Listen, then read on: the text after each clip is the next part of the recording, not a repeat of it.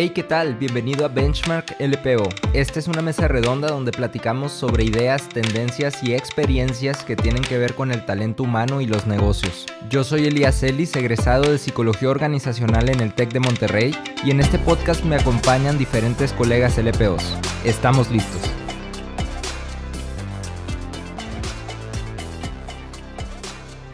Hey, ¿qué tal colegas? ¿Cómo están? Mi nombre es Elías Ellis. Me da muchísimo gusto darte la bienvenida a este nuevo episodio de Benchmark LPO. Estamos estrenando formato.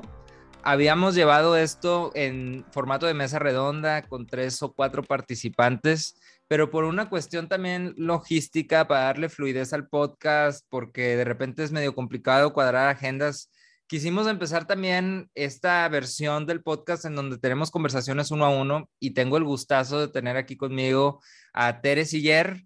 Tere, colega, amiga, la conozco desde que estuvimos en la carrera, pero ahí pudimos coincidir y, bueno, es un gusto, Tere, tenerte por acá. Bienvenida. Hola, Elías, muchas gracias por la invitación y por tu tiempo también por, por invitarme en este tema que pronto eh, dará la introducción y hola a todos, bienvenidos a este espacio. Muy bien, pues para irnos un poquito al punto, hoy vamos a hablar sobre perspectiva de género en recursos humanos. Es un tema que ahorita yo le decía a Tere antes de empezar a grabar, que la verdad es que me interesa mucho porque yo mismo me declaro ignorante en el tema normalmente en los, en los temas que hemos traído aquí el podcast, como que creo que tengo por lo menos una opinión, una perspectiva, algo que aportar. Honestamente, en este, tal vez sobre la plática ya irán saliendo algunas cosas, pero vengo más en, en una postura curiosa de exploración a que Tere nos platique de lo que ella sabe, porque ella sí tiene más experiencia, tiene este, formación en este tema y creo que es algo que puede generar mucho valor y darnos también otros puntos de vista a las personas que trabajamos en dentro de todo lo que es recursos humanos y lo que ese universo significa, ¿no? Entonces, Tere, bueno, si quieres primero preséntate un poquito para que los colegas te conozcan, te ubiquen, este, dónde estás trabajando, platícanos un poquito de tu formación también en este tema para que podamos tener algo de contexto. Sí, muchas gracias, Elías. Em, bueno, yo me gradué de LPOs hace, hace muchos años, así que no diré la, la fecha. Eh, actualmente estoy trabajando en Lego. Eh, llevo cinco años ya trabajando ahí y estoy trabajando para el Shared Services, que da servicio y apoyo a recursos humanos, eh, a lo que es como Américas. Este, y también estoy, bueno, soy tallerista, estoy formada como tallerista con perspectiva de género. Y para darles un poquito de contexto, em, siempre, según yo durante toda mi vida, eh, me había considerado feminista. Eh, no se preocupen, no vamos como a hablar de esos temas, eh, pero ya hace un par de años empecé como a, a, leer un poquito más, a informarme y a indagar y a cuestionarme, ¿no? De que realmente a qué se refería esto. Y así fue como fui llegando a lo que es la perspectiva de género, y como le comentaba ahorita Elías, ya es como en un ámbito más formal, ¿no? O sea, existe la perspectiva de género en las leyes, en el cine, en la mercadotecnia, en recursos humanos también, en, voy a decir ahora sí como en algo polémico, pero también en el porno, o sea, si hay como en diferentes porno con perspectiva de género. si lo googlean es bajo su propio riesgo, colegas. o porno feminista también se le podría decir y pueden encontrar cosas. Este, entonces, creo que es algo súper importante que, creo que algo, antes de decir como un disclaimer, eh, creo que es importante decir que es información de la que yo he leído, de lo que he escuchado de expertas, ¿no? En temas de perspectiva de género. Sin embargo, es información que pues les vamos a comentar y cada quien es libre de ir formando su, su propia opinión. No es como la verdad absoluta, ¿no? Claro, creo que ese es uno de los propósitos de este podcast, eh, dar diferentes perspectivas, e ideas, este, rebotarlas y generar reflexiones nuevas allá afuera. Pues que detonen una conciencia propia. Este, hay algunos temas que tal vez son más prácticos y decidamos el paso uno y el paso dos, pero este tema creo que se presta para que cada quien haga una conciencia, una introspección dentro de sus propias convicciones y dentro de sus propios valores y este, podamos lo importante creo que es traer el tema a la conversación, ¿no? Claro. Y es un tema retador y complejo y controversial, pero es un tema que hay que poner sobre la mesa. Muy bien. Tere, pues, ¿por qué no empezamos por así, ahora sí que el principio, que la primera pregunta que tengo para ti es, ¿en qué consiste este término de la perspectiva de género? O sea, ¿qué es? Mira, igual y me voy como un poquito más atrás y creo que algo que hay que definir es que el sexo y el género son cosas diferentes, ¿no? O sea, el sexo es meramente el aparato reproductor con el que nacemos y el género es un constructo social que nos asignan al nacer. Bueno, incluso antes desde que, nacemos, ¿no? O sea, conocemos ya el gender reveal y que decimos, hay hombre y sale azul, y hay mujer y sale rosa, ¿no? Entonces el género meramente alguien dijo en algún momento de la vida, las mujeres les tiene que gustar el rosa, tienen que usar vestido, etc, etc, y el hombre eh, les tiene que gustar el azul y son los que tienen que salir a trabajar, los proveedores del hogar y demás. Entonces, eh, la perspectiva de género básicamente es eh, este concepto o esta metodología, por así decirlo, que estudia las relaciones de género. Y hay diferentes conceptos, hay diferentes factores que se están estudiando en este, cómo se van relacionando ahora sí los géneros, ¿no? Eh, sabemos que hay una profunda desigualdad en el mundo de, en cuanto a género y también hay diferentes factores, eh, no nada más es el tema de hombre-mujer, hay temas raciales, pero también aquí en durante este estudio, pues vamos poniendo, ¿no? El, oye, digamos, es mujer, ¿no? Ya a lo mejor ya está, eh, ya tiene una desventaja, pero metemos el tema de interseccionalidad ejemplo, una mujer negra o una mujer indígena ya tiene una doble o triple eh, opresión. Entonces, básicamente esto es lo que hace la perspectiva de género, o sea, estudia estas desigualdades o estas relaciones de poder.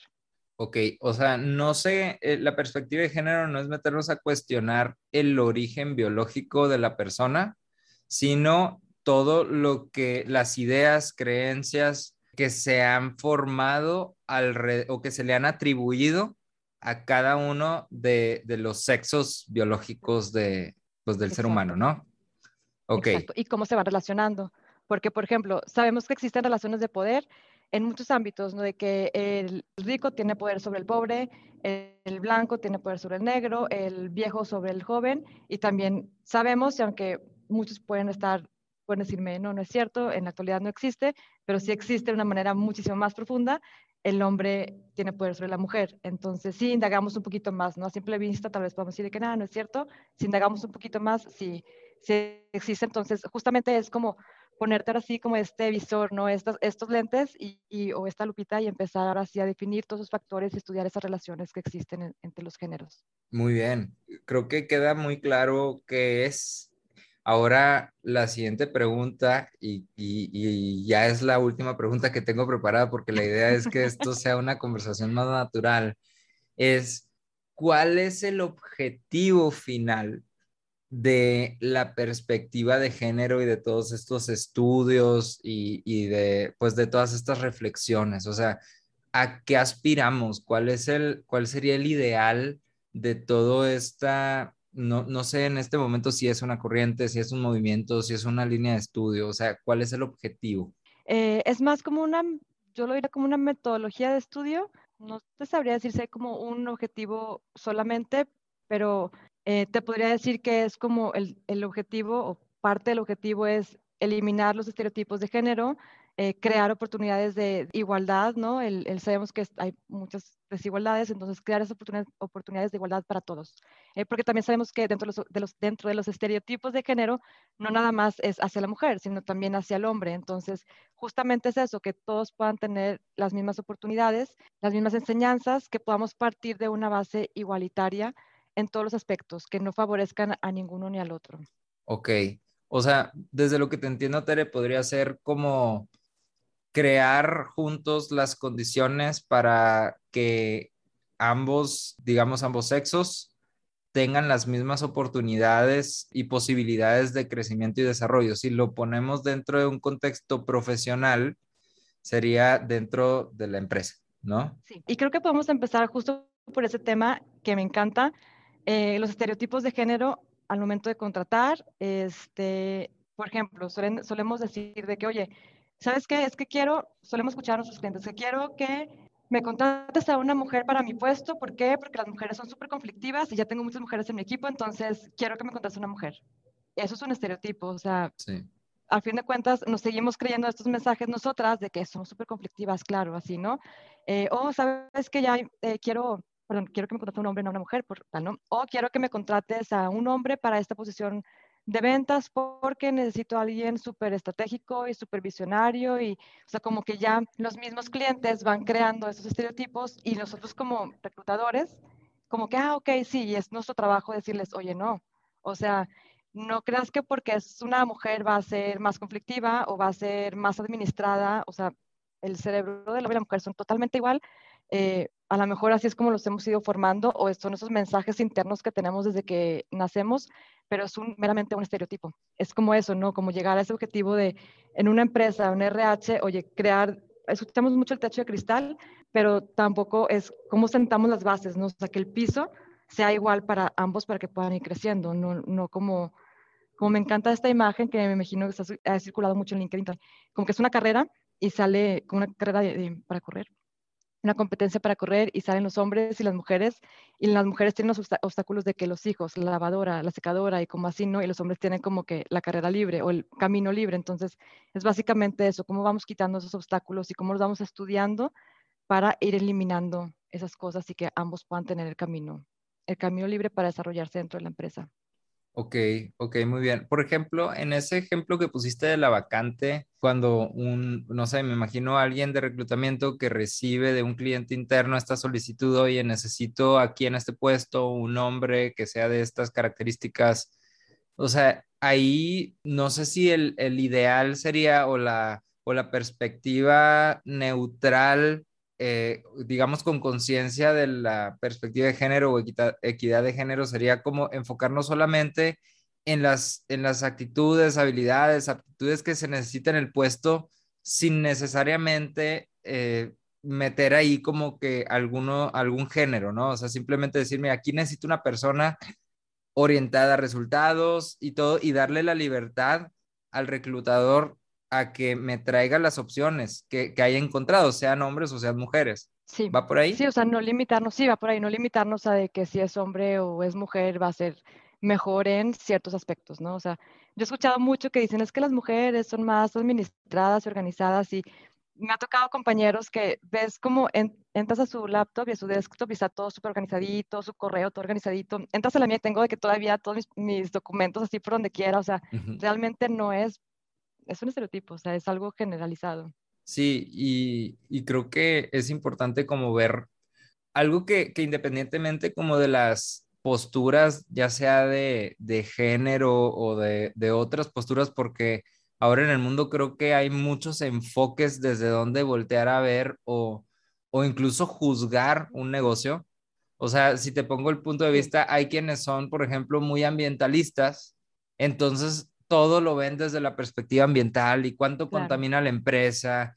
Y sí, sí, muy sustentables para acá, pero su director general viaja en avión privado y las emisiones del avión privado. Entonces le ponen esa lupa, ¿no? Como tú decías, esa lupa ambiental. Hay quienes lo ven desde un punto de vista más, este, pues de, desde las causas sociales, otros desde otros tipos de punto de vista, o sea, hay muchos y creo que es importante como, como tener tal vez bases dentro de, cada uno de esos puntos de vista como para voltear a ver. Creo que en este tema del género, algo que a mí me ha funcionado es como tratar de irnos como a las bases, como tú decías hace rato, o sea, tal vez nos estamos enfocando demasiado en las creencias o conjeturas que hemos hecho a lo largo del tiempo y nos hemos olvidado tal vez del origen biológico de, todos y algo que, compartimos, pues es que somos seres humanos, ¿no? Y, tal vez suena como muy así, como muy bullshit, pero, pero si lo vemos en un sentido estricto y nos volteamos a ver como especie, la verdad es que ya hay un funcionamiento que tenemos biológico como especie. Y, y desde ahí, o sea, si tú volteas a ver al ser humano, o sea, que tenemos emociones, tenemos emociones, desde esas emociones tomamos decisiones, tenemos instintos de supervivencia, también desde esos instintos tomamos decisiones, pues realmente como que ahí tal vez el tema del género podría, no sé si, si pasar como a un segundo término, y no lo digo de importancia, sino creo que una base a la que podríamos recurrir para no caer en sesgos sería la, el origen, o no sé qué opines de eso.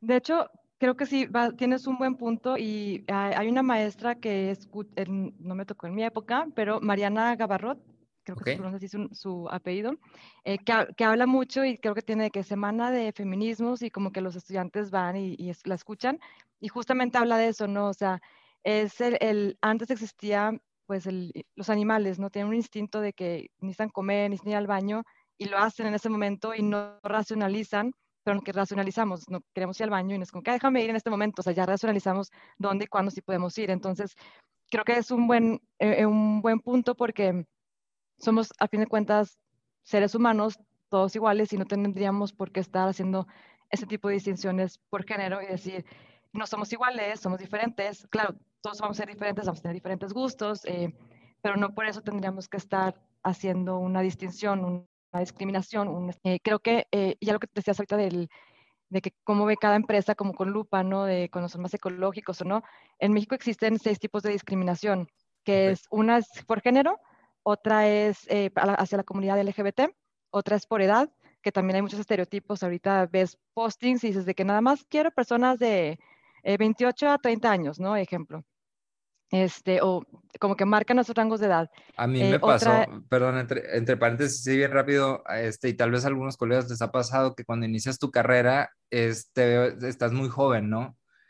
Este, por ejemplo, yo cuando empecé la consultoría era como a los 26 años, 25, 26 años, y pues llegaba yo como que de consultor, y, y al principio sí, hasta en, en frente como del grupo a la hora de, de dar alguna intervención o algún entrenamiento, este, sí me decían, oye, nomás que a mí me inquieta que te veo muy chavo para lo que vamos a hablar aquí, o sea, como que, este, y, bueno, pues yo lo entendí como parte de mi proceso, este, de, crecimiento, pero sí es cierto, tenemos esos juicios, ¿no? En la cabeza.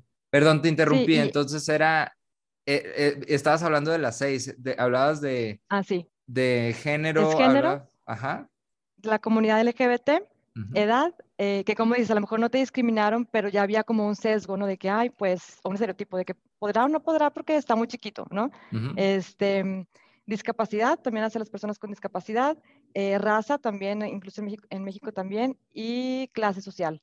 Entonces, pues dentro de esas, a lo mejor cada empresa o a lo mejor cada movimiento se podría enfocar en una de esas, pero pues justo la perspectiva de género se enfoca pues meramente en esta, ¿no? En cómo vamos eliminando esos tipos de, este tipo de, de estereotipos y creo que también una base, y no sé si alguien de ustedes, o a lo mejor tú estés en el grupo de HR Power Up de Facebook.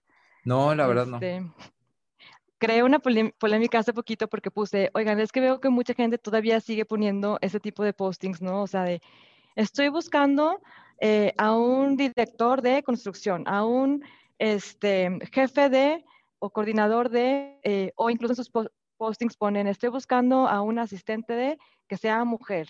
Eh, y cuando yo trato como que de preguntar, oye, pero es que, ¿por qué? O sea, porque en lugar de tratar de ser, y no quiero cambiar aquí, ojo, también a lo mejor muchos van a ser como que haters, ¿no? O sea, no trato de cambiar el lenguaje, sé cómo está, pero también el lenguaje es como base de, y es de lo que partimos, o sea, el no poder ser como genderless, como sería en inglés, como sin género, y poder decir, oye, estoy buscando... Una persona para la posición de dirección una dirección, una coordinación, una jefatura, ¿no? Eh, o una persona para esta vacante. O sea, ¿por qué? Y alguien me decía, es que sabes que en mi empresa, em, por 80 mil años, ay, que exagerando, de que por 100 años eh, siempre les ha funcionado y ya hicieron como el estudio que les ha funcionado tener una asistente eh, ejecutiva para el director. Y yo, bueno, pero como que entonces me causó ruido porque dije, bueno, o sea, pero realmente han contratado también hombres, han contratado de otras edades, o sea, hombres y mujeres de diferentes edades. Y la verdad eh, es, o sea, bueno, puede que sí, puede que no, pero realmente habrá un estudio detrás de eso. Exacto. Exacto, o es porque antes, hace 100 años o 40 años, las mujeres no tenían oportunidad de accesar a otro o acceder a otro tipo de puestos. O sea, como me explico, o sea, les ha funcionado porque antes así era, porque era lo único que las mujeres podíamos aspirar, a lo mejor a un puesto de asistente. Sí, ahora, déjame darte otra perspectiva, a ver qué opinas de esto para empezar así como el debate. Este, Venga, ya estoy lista, ya tomé agua. no, la pregunta es, ¿tiene que ser esto para todas las empresas o hay empresas, o sea, a, lo que voy es, sé que legalmente no, hasta ahorita, según yo, Pero, ¿qué pasaría si hay una empresa que, digamos, atiende, no sé, atiende un mercado eh, que va específicamente orientado hacia... Y, es más, te la, te la, puedo poner hasta inversa. Imagínate que es una, eh, es un, una empresa que va orientada a un mercado de la comunidad LGBT, ¿no? Y, y de alguna manera, o sea, como que ellos quieren tener un director que pertenezca a esa comunidad porque pues creen que es la persona que mejor puede entender las necesidades de ese mercado, este, etcétera. Entonces, ellos ponen en su vacante, necesitamos director LGBT o, una persona LGBT para tal dirección. Digo, ahí tal vez, o sea, en un sentido estricto, si estamos cayendo en un sesgo, porque estamos descartando a todos los demás. Sin embargo, pues la verdad es que si yo veo ya, a ver, pues sí cierto, o sea, si la, si la empresa va dirigido a, es, a ese mercado o por las características del negocio, pues quizás sí necesitan una persona así. ¿Qué opinas? Mira, está bien complicado y está bien controversial porque luego creo que, que caemos en este tipo de, lo que a lo mejor has escuchado el término de discriminación a la inversa, que luego sale mucho de que es que me discriminan por ser hombre blanco privilegiado, no se lo he escuchado. Sí, sí, sí, claro, claro. Y es, bueno, no existe tal cosa como discriminación a la inversa, simplemente es darle más, em, darle más oportunidades a las personas o a los grupos que, que no han tenido las mismas oportunidades anteriormente, o sea, los que siempre han sido discriminados. Ejemplo, la comunidad LGBT, ejemplo, las mujeres, que no que porque han sido discriminadas, pero antes no tenían tantos, tantas mismas oportunidades. Ejemplo, eh, las personas que ahorita se les llama grupo BIPOC, que son de personas de color y personas negras o afrodescendientes, como les quieran llamar. Entonces, es como el, el, estarles dando oportunidad, o pues sí, más que nada darles las oportunidades que antes no tenían. Ya, ya, No sé si me estoy explicando. Sí, claro. no, no, em, sí, sí, sí. Ahora. Como que showcase un poquito más. Sí, no, no, no, te entiendo. Y tal, digo, tal vez con el ejemplo sí me fui muy como directo hacia la inversa, ¿no? Pero a lo que voy es, no podría suceder el caso contrario, que tal vez digamos, ahora lo voy a poner el, el caso más, más cliché. Mira, te, voy a poner dos ejemplos, a lo mejor como más alineados a, a lo que me comentabas. no es, a lo mejor no sería lo mismo que, que digamos, ¿sabes qué? Necesito a una eh, no sé, ejecutiva de ventas o una asistente, una recepcionista para Mary Kay, que vende puros productos de cosméticos, eh, maquillaje enfocados para mujeres, ¿no? O sea, muchos hombres no se maquillan o no les interesa maquillarse, o, al menos están, es minoría los hombres que les interesa maquillarse. Este, ¿A qué vamos al punto de, oye, este es una empresa automotriz que va a vender carros, entonces necesito una ejecutiva de ventas guapísima, eh, que mida 1,90 este, eh, y que empiecen ya a detallar aspectos físicos en cuanto a su imagen y demás, eh, y que sea ejecutiva de ventas, asistente, recepcionista, como le quieran llamar, y que específicamente estés buscando a una mujer, ¿por qué? Porque estás utilizando su cuerpo para atraer más clientes hombres. Me explico, o sea, como por ahí va. Entonces ahí es cuando empieza a, a, estudiar de que, oye, pues, ok, quieres generar más ventas, pero al final de cuentas sigues utilizando el cuerpo de una mujer para atraer más clientes, en lugar de capacitar a tus vendedores y hacerlos súper expertos en ventas y que, aunque sean hombres o aunque sean mujeres, pero que no estés utilizando su cuerpo. No sé si me estoy explicando o me estoy muy radical, pero... No, no, no, y, y, es algo que sucede, o sea, o sea, sí sucede. Necesito una recepcionista, pero la necesito guapísima porque es la primera que van a ver entrando a la empresa, ¿no? Entonces pues desde ahí no te estás fijando en, tal vez en las aptitudes de la persona, o tal vez sí, porque tal vez la pides con aptitudes y aparte con este good looking, Imagen. ¿no? Imagen.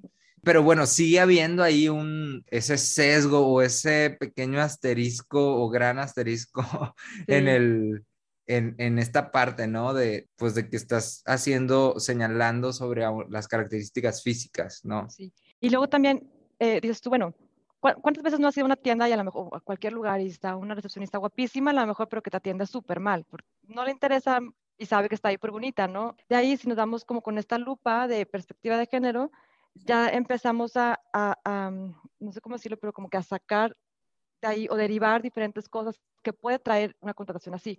Eh, acosos, eh, abusos, ya sea acosos de clientes o de, la mismo, de los mismos compañeros, que es algo de lo que no hablamos, de lo que no sale en RH tampoco, pero que sucede en la vida real eh, y que a lo mejor hasta las propias mujeres no lo hablan o las propias empleadas no lo hablan y dicen, no quiero perder mi trabajo, tengo miedo, me van a regañar. Entonces, hay en mil factores, vamos estudiando de que, oye, contrataste a una mujer nada más por su cuerpo, este, que eso pues ya es algo que estudiamos en la perspectiva de género, pero eso, ¿de qué derivas, no? Incluso eh, hay una chava con la que platicé hace poquito, que influencer que se llama Wasabichi, Carla Wasabichi, y si no la siguen en Instagram, síganla, está bien padre. Ella dice cómo ella es, este, pues ella dice, yo tengo diabetes, está obesa, y ella dice, yo estoy gorda, o sea, y no tengo problema con eso. Dice que en su primer trabajo, eh, después de como una carrera y que estaba en su maestría, le pagaban 7 mil pesos y a la recepcionista que tenía carrera trunca y nada más por guapa le estaban pagando como 20 mil. Y que hacía absolutamente nada más que pasar las llamadas, ¿no? Y que decía, pero es que ¿cómo es posible que yo, de que con carrera y así, me estén pagando casi nada y a la recepcionista más? porque Nada más por su cuerpo. Entonces, ahí es cuando empieza como todo este cuestionamiento de por qué seguimos, o este estudio de relaciones de poder, ¿no? De que por qué seguimos utilizando a, o oprimiendo, si lo quieren llamar así, a la mujer, ¿no? O a su cuerpo. Sí, Fíjate que algo que siempre, siempre que escucho los, estos ejemplos, Tere, a mí como que me, me surge esta inquietud o me viene a la cabeza. Es que, por ejemplo, ese tipo de casos, según yo, suceden también en otros terrenos. O sea, yo lo veo, por ejemplo, me toca trabajar con mucha gente de muchas em, empresas, diferentes niveles, y veo de, de todo tipo de personas, digamos, que se quejan también de ese tipo de cosas, ¿no? Como oye, pues ah, tengo un compañero que le pagan más y hace menos o hace lo mismo o está menos preparado o está menos preparada, pero no, o sea, ¿cómo podemos identificar dónde está esa línea cuando realmente podemos decir, esto es un caso o esto es un dilema o esto es una falta o una agresión hacia un tema de género? Y cuando es algo que sucede en todos los, los demás características o ámbitos de, de, la cultura organizacional. ¿Sí me explico? Sí. Híjole, creo que es una muy buena pregunta. Eh, no sé, por ejemplo, el ejemplo del salario no sé si fue como tan, tan buen ejemplo, este, porque sí pasa en todas partes, porque ahí, bueno, creo que nos tendríamos que ir más a descripción de puesto, qué es lo que pediste, años de experiencia claro. y demás, ¿no? Que en ese eh, caso particularmente, Tere, no se me hace tan mal ejemplo. Te voy a decir por qué. O sea, honestamente, o sea, en teoría los puestos están valuados por nivel de contribución al negocio, ¿no? Entonces, si tú me dices esta persona que, que estaba denunciando, digamos, ese caso, o sea, yo no sé qué puesto tenía, ¿no? Y no es por un tema. Tal vez aquí me vas a decir, ah, entonces estás discriminando a los recepcionistas. No, no, pero es un hecho, o sea, que en una empresa es un fact que hay, hay diferentes niveles de contribución y en teoría por, nivel de contribución es proporcional al sueldo. Y entonces, totalmente. según yo, o sea, no, o sea, por simple sentido común o lógica, no me da que una persona que tal vez esté en un puesto administrativo tenga menos nivel de contribución que una persona de asistente o recepción. Ahora, no se sabe, ¿eh? Porque qué tal si este es el asistente del director general y este asistente tiene un impacto directo sobre el tiempo, agenda, decisiones del director general y ahí sí dices, oye, no, el nivel de contribución de esta persona es clave porque es quien defiende la agenda del director general. Y, de esa agenda depende gran parte de las decisiones que se toman en este negocio. Entonces ahí tal vez ya, ya está cambiando la perspectiva, ¿no? Oye, no, y aparte, como quiera, este, contestar contestando el, o sea, el teléfono y las 20.000 llamadas que llegan en segundos no ha de ser nada fácil. O sea, estar de que suene y suene y suene el teléfono no ha de ser nada fácil. Em, no, pero bueno, fuera como de este ejemplo, que la verdad no sabría darte una respuesta, este, pero creo que va como lo que te comentaba al principio, ¿no? Como las relaciones de poder, como que tanto, mm, eh, como que ir evaluando, ¿no? Que, qué tanto se hace porque discriminaste o porque hiciste un estereotipo en cuanto al género, ya sea hombre o sea mujer, ¿no? O si decimos, oye, yo no quiero que en este puesto esté un hombre porque, ejemplo, yo no quiero que haya un hombre que esté en recepción porque va a ser súper desorganizado o no va a tener buena atención al cliente. Eso también sigue siendo un estereotipo, o sea, no está bien tampoco. Entonces, Creo que va más por ese lado, a lo mejor que por mi ejemplo como del, ay, es que gana más que yo, a lo mejor la chava tenía 20 años en empresa, pero creo que va más por ese lado. Vale. Oye, te voy a poner otro caso que también puede estar bien polémico, ¿ok? Venga, venga. Imagínate una empresa, digamos, una pyme, o sea, una pyme que se empieza a formar tal vez entre, no sé, unos tres socios, luego por ahí, este, pues naturalmente va, va creciendo y traen otras personas al equipo, son puros hombres y no sé, imagínate que llegan a la conclusión ellos en así en, en, juntas privadas que dicen, ¿sabes qué? La verdad estamos trabajando muy a gusto así. o sea, vamos a, a, mantenerlo así. O sea, todos los que vamos a traer a trabajar esta empresa vamos a ser hombres. ¿Por qué? Porque nosotros queremos y sí sabemos que tal vez estamos discriminando, pero pues es nuestra empresa y al final de cuentas, este, pues nosotros tomamos las decisiones, ¿no? no desde un punto de vista que vas a ir allá a, gritarlo, ¿no? No es así como que vas a salir y vas a decir, somos una empresa machista o lo que sea, pero en la práctica ellos son conscientes y así lo ejecutan. En ese caso, o sea, donde la empresa es consciente y toma la decisión de decir, sabes que pues cada empresa decide la cultura que quiere vivir y pues nosotros queremos vivir esta cultura, digamos, masculina. Digo que se me hace muy raro, te la estoy pintando así muy extremo, pero, pero es como para, más bien para llegar a ese punto. O sea, si la empresa abiertamente define una postura que tal vez sí transgrede tal vez algunos principios de la perspectiva de género, pero es una postura que está, digamos, establecida. ¿Esa empresa debería de cambiar? Creo que es válido que definan y que digan, ¿sabes qué? Estamos súper a gusto trabajando de que puros hombres. Creo que es válido y, se, o sea, se vale, se vale y creo que incluso, o sea, no transgrede ninguna perspectiva de género y creo que es preferible a que digan, ay, bueno, vamos a traernos una chava, pero que nos sirva el café. O vamos nada más a, perdón, a traernos a, o sea, cuando, cuando hablamos como también de paridad de género, ¿no?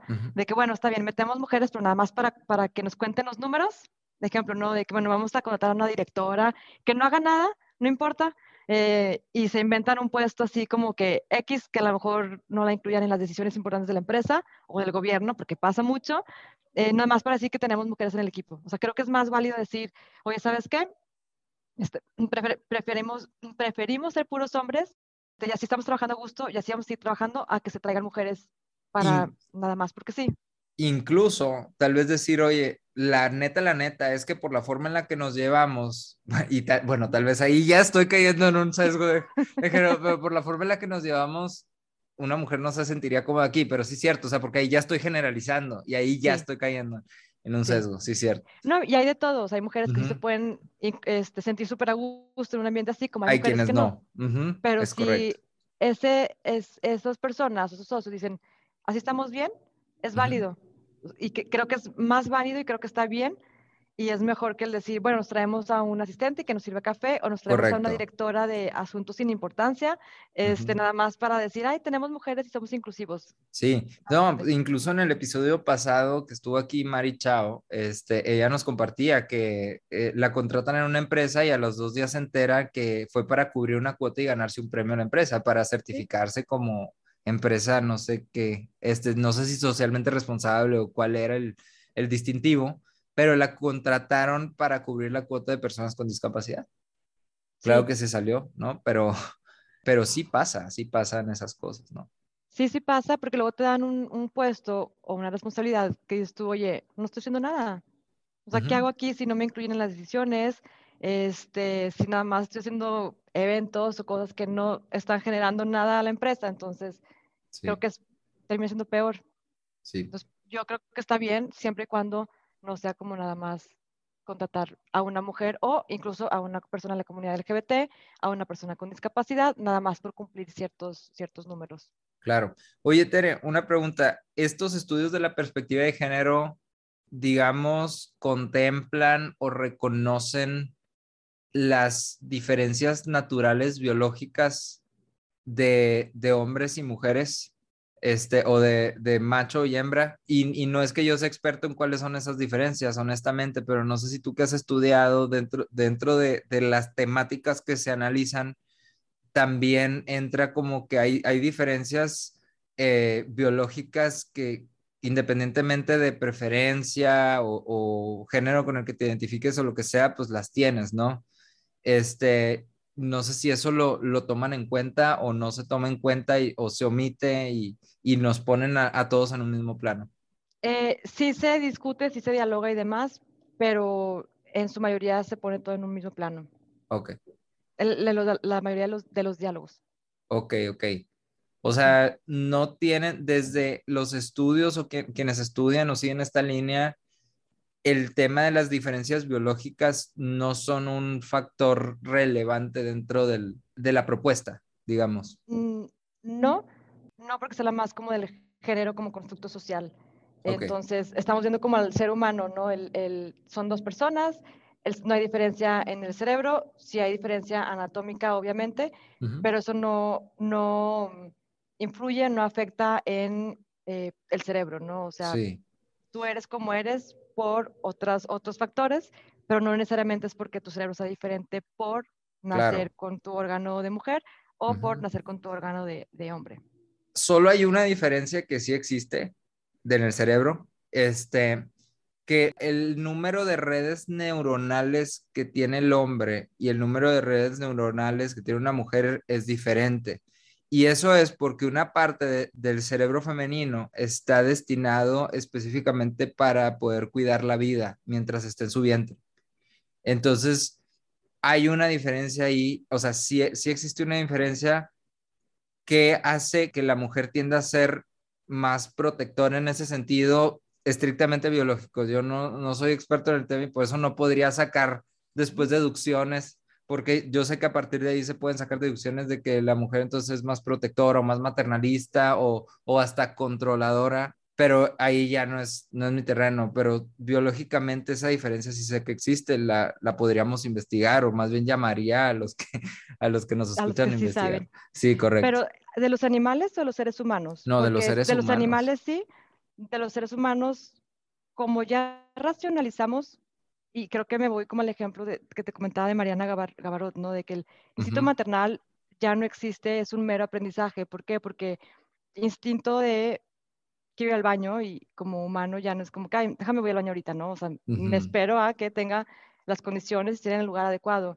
Eh, tengo hambre y no voy a comer ahorita, es, me espero a que tenga el alimento y esté en un momento adecuado. Entonces, lo podemos investigar, me lo puede sí. dar también de tarea y si alguien Déjame lo checamos. tratar de, de, googlearlo así rápido, me va a tomar dos Va. minutos, igual esta parte la cortamos a ver para, para tener el dato. Sí. También, y algo que, bueno, lo que googleamos, uh -huh.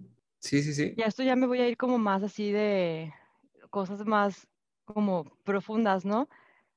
Pero algo de lo que estudiamos es, uh -huh. es este, vivimos en un mundo que es hecho para hombres, ¿no? O sea, como todo lo, lo normal, o el, el, parámetro de la normalidad es, es, el hombre. Entonces, todo lo que no sea del hombre es como lo otro, la otra. Es lo otro, sí. Dice. Entonces, sí. por ejemplo, cuando una mujer en, está en sus días y que una mujer está, pues somos hormonales, somos cíclicas, uh -huh. entonces todo lo que se relaciona con que una mujer está en sus días, de que está hormonal, ¿no? Y se le empiezan a, a adjudicar adjetivos calificativos como negativos, de que ah, está neurótica, está histérica, está loca, está en sus días, anda sensible, o sea, como que todo es negativo, porque como los hombres no lo experimentan y como es el parámetro de normalidad, por eso es como que todo eso está como mal, está mal visto y como que es como un tabú y como que nunca se habla de, de esos temas y como que las empresas lo siguen ocultando. Correcto. Si tú vas a, a, una junta en una empresa no te das cuenta si una compañera está en sus días o no y como que lo ocultamos así. Entonces, comento esto porque también hay muchos estudios como de antes que ya están como outdated porque fue como más hechos de hombres para hombres, en donde cuando ya empiezan a haber más mujeres que se empiezan a hacer esos estudios, es como, oye, no es cierto. Y, y antes nos decían que las mujeres este, éramos tontas y que nuestro cerebro era menor y que lo usábamos sí. menor porcentaje del cerebro,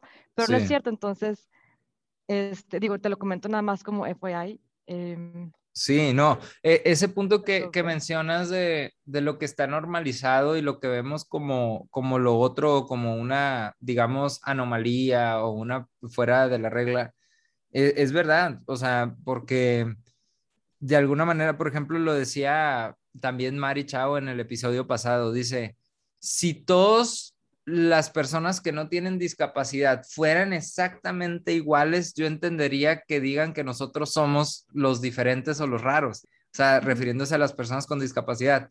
Pero la verdad es que las personas sin discapacidad también hay miles de diferencias entre ellos y, y, al final de cuentas, pues también son personas así como nosotros, entonces, ¿por qué nosotros tendríamos que ser como lo otro, lo otro o, o, alguien así como que señalado, ¿no? Porque no podemos ser parte de la diversidad que existe dentro de la especie humana, por así decirlo.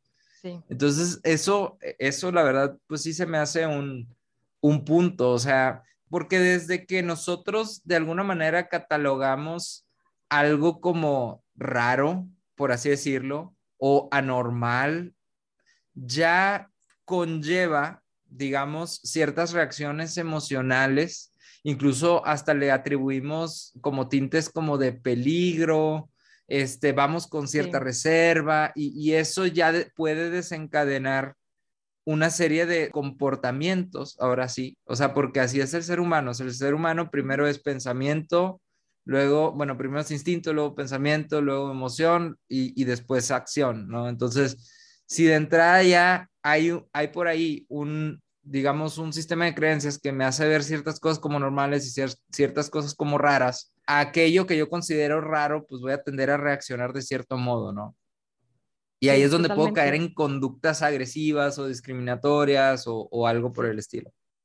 Sí, totalmente. Y justo cuando estaba empezando a estudiar y a leer como todo este tipo de los estereotipos y demás, sí dice de que, oye, antes eran mero instinto de supervivencia, de que, hay, no sé, la cebra, ¿no? de que ahí viene eh, mi, mi, depredador, o sea, el tigre, ¿no? Y me va a comer. Entonces era como ya el, el, instinto de que me va a comer y se iba corriendo, ya era un, un sesgo, ¿no? Entonces sí. Mira, yo encontré súper rápido, porque no tengo mis, mis fuentes fidedignas a la mano, en el país The Gendered Brain y The Female Brain, y que dice como eh, que ya los cerebros femeninos y masculinos son mucho más iguales de lo que se ha venido considerando. Ok. Este, dice, las diferencias que se establecen entre ambos tipos de cerebro son más cuantitativas que cualitativas y responden más al tipo de educación diferencial recibida que a una herencia genética propia de cada sexo. Ok. Eso la lleva a considerar como un nuevo mito la existencia de un cerebro femenino. Ok. Eso no lo entendí. Sí, o sea, como, como diciendo que, que antes había un mito de, de, que el cerebro femenino era diferente. Fíjate que está bien chistoso porque yo también de una fuente del país, este, me, me topé con uno que dice, hombre tiene más contactos de neuronas que la mujer y luego habla de que dice que el, el hombre tiene 30% más contactos neuronales que la mujer. Abajo aclara, dice que esto no indica que el cerebro del hombre sea más eficiente o inteligente que el de la mujer. Y ya una serie de cosas aquí. Este, pero fíjate, nomás como ejercicio curioso, porque creo que aquí es donde puede radicar parte de la reflexión. ¿Cómo buscaste tú en Google? O sea, ¿cuál fue la frase que pusiste en Google para buscar el, este, o sea, para buscar esto, para llegar a ese resultado?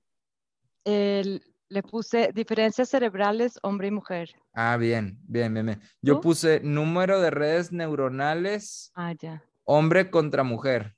O sea, hombre versus mujer. Este como para me lanzar a la comparativa porque yo había escuchado que la diferencia estaba particularmente en ese número de contactos. Y en este mismo artículo menciona que no, eso no implica que un tema de eficiencia, ¿no? No sé qué tanto creo que se complementa con lo que tú dices, o sea, que tanto eso podría tener repercusiones como funcionales o cualitativas, pero pues tu artículo dice que, que son más cuantitativas que cualitativas las diferencias, ¿no?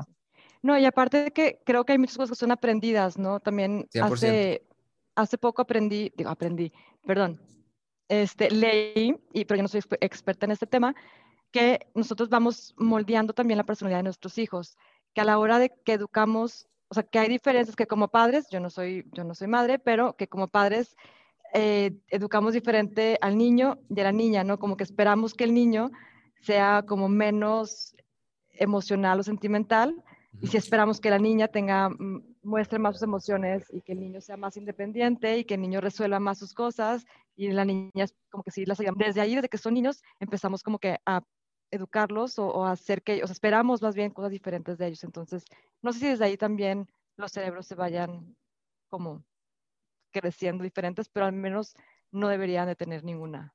Puede ser. Bueno, creo que este tema nos da así como para echarnos toda la tarde y, y, todo, este, pero mira, vamos, vamos concluyendo. Eh, yo creo que definitivamente tenemos que hacer como que un siguiente episodio. Estaría buenísimo que de quienes nos escuchan ahí en el post de este episodio donde lo viste, comentes, o sea, cuál es tu perspectiva, si te ha tocado algún caso o algo así, para poder retomar este tema, responder inquietudes de la gente allá afuera, analizar algún caso si nos lo mandan, quizás invitar a, esta profesora que, que, me has mencionado también para, para tener otro punto de vista diferente. Y al final de cuentas, como decíamos al principio, el propósito de este episodio particularmente no era llegar a una conclusión y resolver todo y, decir como la frase o el punto de vista que nos va a resolver las dudas a todos, ¿no? Sino al contrario, si te quedaste con dudas, si te quedaste con reflexiones abiertas, qué padre, porque eso es lo que queremos, o sea, detonar ese, e, ese pensamiento crítico y traer el tema a la mesa. Entonces, desde esa perspectiva creo que se cumplió el propósito y por último, Tere, me gustaría preguntarte si tienes alguna conclusión o algo más, algún cierre que quieras compartir aquí con, los colegas. Justo, creo que quería mencionar como un último temita súper rápido, pero no eres para dialogar, es como más para como que nos lo llevemos de reflexión. Eh, hay un tema del que nunca se habla en las clases, ni como nunca, ¿no? Este, como el tema de acoso laboral. Eh, yo no estoy en relaciones laborales y nunca he estado, pero me ha tocado en diferentes empresas que a veces quieren minimizar como el acoso, dependiendo de, la persona o realmente como la mujer, no es que si le respondió el mensajito o no le respondió, quieren minimizar ese tipo de acciones. creo que algo que lo podemos ir o que nos platiquen experiencias que han recibido como RH este, eh, o cuestionamientos y demás, como el cómo nos cuestionamos también esto, ¿no? O sea, cómo hacemos y no minimizamos el, el acto de que hizo alguien eh, suena muy fuerte la palabra y si lo quieres cortar, lo puedes cortar, este, pero cómo no minimizamos este acto y cómo, cómo nos cuestionamos, ¿no? ¿Cómo podemos hacer que la, empresa sea a lo mejor más saludable sin hacer sentir menos ni discriminar a alguien, o sea, no nada más por su género, o sea, hablando como de todo lo que nos podamos imaginar, eh, para que puedan venir a trabajar, que se sientan que pueden ser ellos sin sentirse discriminados en algún momento. Pero Elías, muchas gracias por tu tiempo gracias por la disponibilidad de, también dialogar ese tema, que es un tema muy controversial y pues sí, como decíamos en un principio, no es para tener como una verdad absoluta, decir, aquí vamos a tener ya esta conclusión, simplemente es, vamos creando como esta reflexión y este cuestionamiento y que, y que todos podamos ahora sí eh, generar nuestro propio, nuestro propio punto de vista. Claro, no, gracias a ti, Tere, la verdad por la disposición, a mí me encanta como que, que haya esa disposición para compartir temas este, y, y, abrir aquí temas que tal vez en, allá en la empresa no se van a abrir, ¿no? Y, y, fíjate que ahorita que estabas platicando, se me ocurría una idea, una dinámica que, que a ver de qué manera la lanzamos, pero estaría padre tener como un episodio de puros dilemas. hacer un panel y que los colegas nos manden puros dilemas que a ellos les han tocado, igual los podemos leer de manera anónima pero que se presente el caso, o sea, que se presente el caso, ¿no? Tú me platicaste por ahí unos dos antes de este episodio de temas de acoso, temas así de, de dilemas que, que dices, oye, yo como recursos humanos, ¿cómo debo manejarlo? Y podemos tener ahí un panel eh, de, de, personas que podamos ir dialogando estos, estos dilemas y, y, ver qué respuestas pueden ir saliendo, ¿no? Estaría interesante. Estaría padrísimo. Y con expertos de diferentes áreas, ¿no? De Correcto. Que están en relaciones laborales y demás, o en la manufactura, en corporativo. Sería muy padre. Pues cuento contigo de repente para organizarlo y, lanzarlo. Me encanta. Ya, ya, te, ya te tiré ahí el, este, el compromiso, pero bueno. Me encanta organizar, ya sabes. Muchas gracias, Tere. Eh, colegas, nos escuchamos a la próxima. Participen en todos estos diálogos y quien quiera participar también en este podcast me puede escribir este, ya sea por Instagram en arroba eliaselis o ahí mismo dentro del post de este episodio me puedes escribir, a mandar un inbox, LinkedIn también, estoy como Elías Jiménez y bueno, pues ahí estamos para servirles. Muchas gracias. Gracias.